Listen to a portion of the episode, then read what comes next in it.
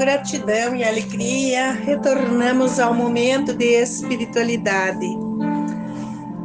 A liturgia desse domingo nos ensina que o Senhor se reúne com seus filhos e filhas para a oração, a escuta da palavra e a partilha do pão. E é nesta partilha, na Eucaristia, que descobrimos o rosto amoroso do Pai, que está sempre inclinado para nos acolher Jesus é o Mestre que nos ensina a rezar com confiança e perseverança, para perceber os valores que devemos seguir. A primeira leitura do livro de Gênesis traz o relato da perseverança insistente na súplica de Abraão, que mostra que é capaz de influenciar os desígnios de Deus.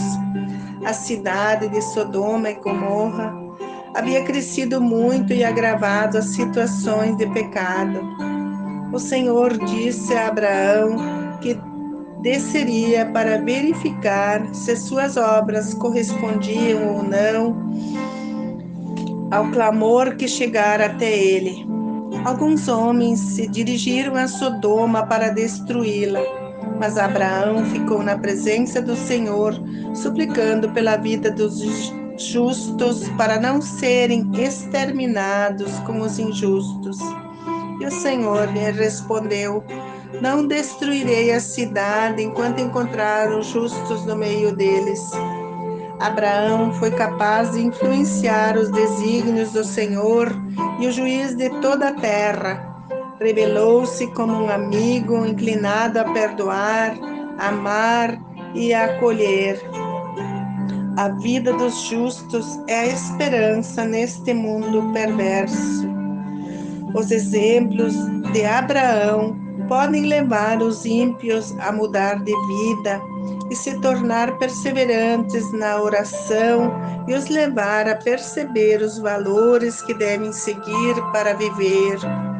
A segunda leitura de Paulo aos Colossenses fala que fomos inseridos na comunidade de Cristo através do batismo e visualizamos o nosso projeto de vida na ressurreição.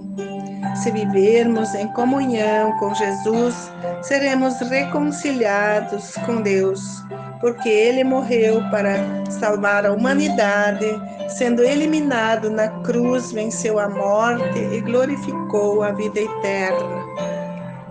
O Evangelho de hoje apresenta o pedido dos discípulos para Jesus ensiná-los a rezar, assim como João ensinou os discípulos.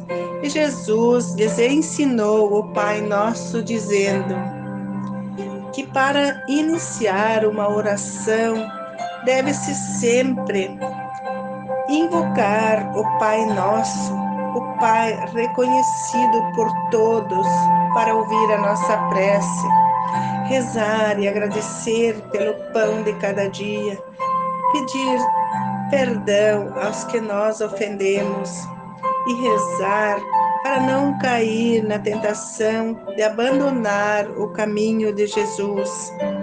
A liturgia de hoje insiste na oração, na súplica persistente e confiante pois se os homens são capazes de atender um amigo que insiste até conseguir, quanto mais o Pai, ele nunca se recusará e dará o Espírito, que é a força que levará o homem a viver conforme a vida que Jesus ensinou. Pedir a Deus é comprometer-se com seu projeto de vida, é colaborar para que todos os pedidos se realizem. Abraão insiste para não perder os justos com os injustos. É uma questão de honra e Deus o atende. Abraão agradece. Cada vez que eu te invoquei, me destes ouvido.